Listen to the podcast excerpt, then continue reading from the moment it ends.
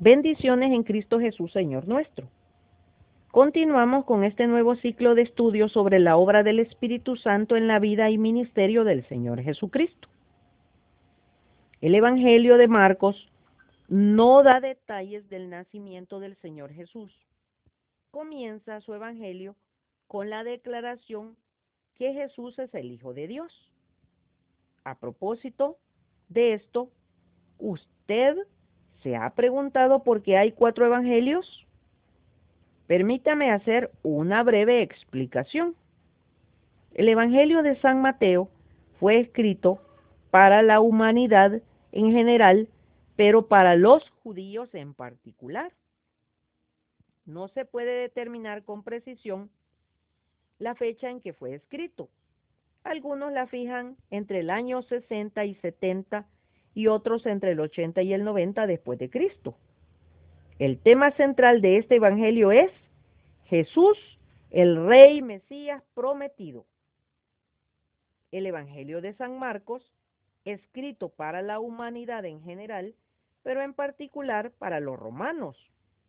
La mayoría, la mayoría opina que fue escrito antes del 70 después de Cristo, aunque algunos opinan que alrededor del 50 y otros tantos lo ubican cerca del 65 después de Cristo.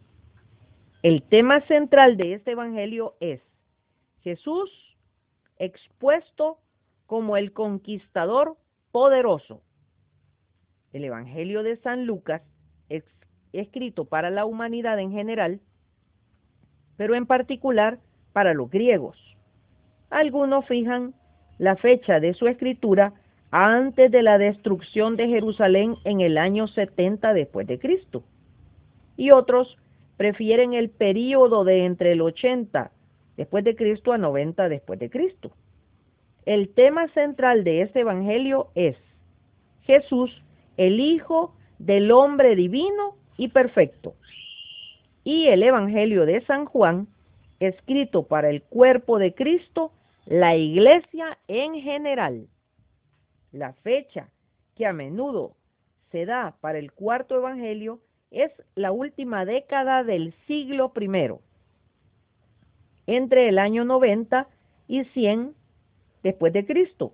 Algunos lo fechan antes del 70. El tema central de este evangelio es Jesús, el Hijo del Dios viviente. En los tiempos apostólicos, del primer siglo había cuatro clases representativas del pueblo, las ya antes mencionadas. Cada evangelio se escribió para estas respectivas clases y se adaptó a sí mismo al carácter de ellos. Sus necesidades e ideales tenía que ser así porque la única finalidad de la Biblia es presentar al Señor Jesucristo como el único medio para llegar a Dios.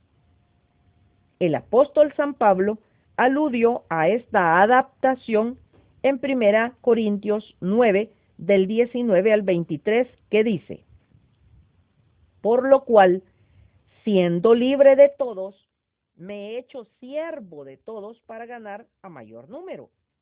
Me he hecho a los judíos como judío para ganar a los judíos, a los que están sujetos a la ley, aunque yo no esté sujeto a la ley, como sujeto a la ley, para ganar a los que están sujetos a la ley, a los que están sin ley, como si yo estuviera sin ley, no estando yo sin ley de Dios, sino bajo la ley de Cristo, para ganar a los que están sin ley.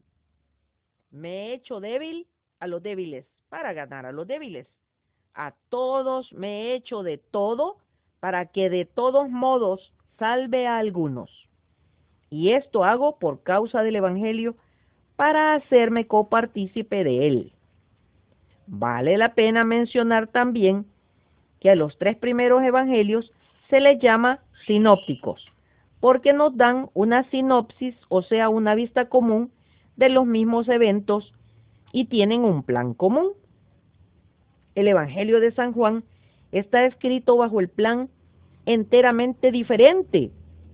de los tres primeros. Veamos algunos puntos de diferencia entre los sinópticos Mateo, Marcos y Lucas y el Evangelio de San Juan. Número uno, los sinópticos contienen un mensaje evangelístico para hombres no espirituales. Juan contiene un mensaje espiritual para los creyentes.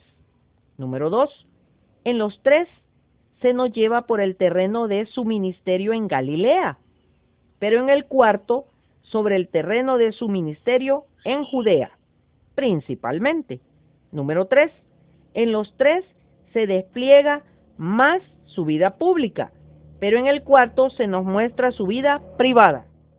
Número cuatro, en los tres somos impresionados con su humanidad real y perfecta. En el cuarto, con su imponente y verdadera deidad.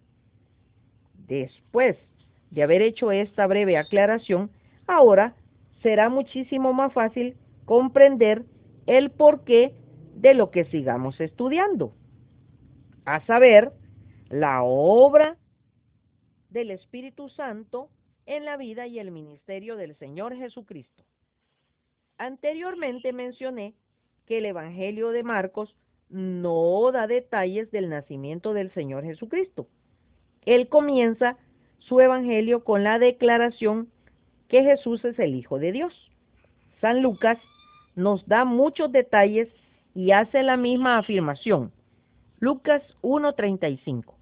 San Mateo implica lo mismo solamente que más tarde lo declara abiertamente. Mateo 2, 15 y 16, 16.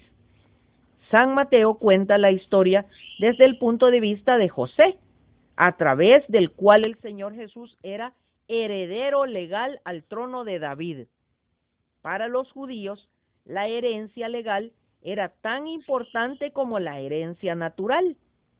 San Mateo recalca la manera en que el Señor Jesús cumplió la ley como asimismo las promesas.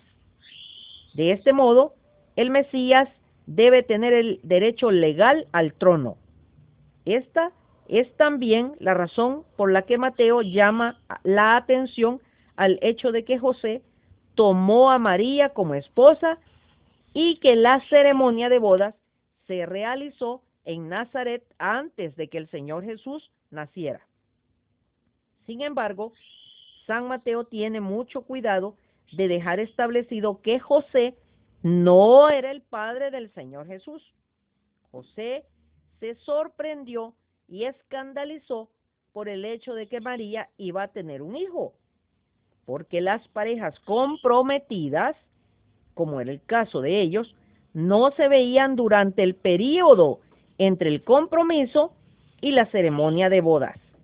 Dos veces se declara que el Hijo era engendrado por el Espíritu Santo, Mateo 1, 18 y 20. También se identifica como cumplimiento de la profecía de Isaías del nacimiento virginal de Emanuel, cuya traducción griega es Dios con nosotros. En cambio, el relato de San Lucas es contado desde el punto de vista de María y es el registro de lo que ella recordaba cuidadosamente. Lucas 2, 51. Él recalca mucho más firmemente el hecho de que el Señor Jesús nació por obra del Espíritu Santo. Dios envió a su Hijo. Estas fueron buenas noticias, buenas nuevas, o sea, el Evangelio. Las que eran que Dios mismo bajaba en semejanza de carne, de pecado, para realizar actos específicos que harían o habrían de impulsar su plan y traer salvación a la humanidad, perdida y sin esperanza. El hecho de que el Señor Jesucristo fue concebido milagrosamente en el vientre de María por el Espíritu Santo es probablemente una indicación también de que el Espíritu estaba con él y que habitaba en él desde ese entonces. Hay y ha habido siempre una perfecta comunión entre los miembros de la Trinidad. Pero esto no quita el hecho de que el Señor Jesús haya tenido una experiencia definida con el Santo Espíritu cuando el Espíritu vino sobre él, después que fuera bautizado por Juan el Bautista. Será hasta el próximo domingo, si Dios nos presta la vida, que continuaremos estudiando la obra del Espíritu Santo en la vida y ministerio del Señor Jesucristo. Antes bien, creced en la gracia y el conocimiento de nuestro Señor y Salvador Jesucristo. A Él sea gloria ahora y hasta el día de la eternidad. Así sea. Segunda Pedro 3:18. Maranata, Cristo viene pronto. Atentamente, Lic Acevedo.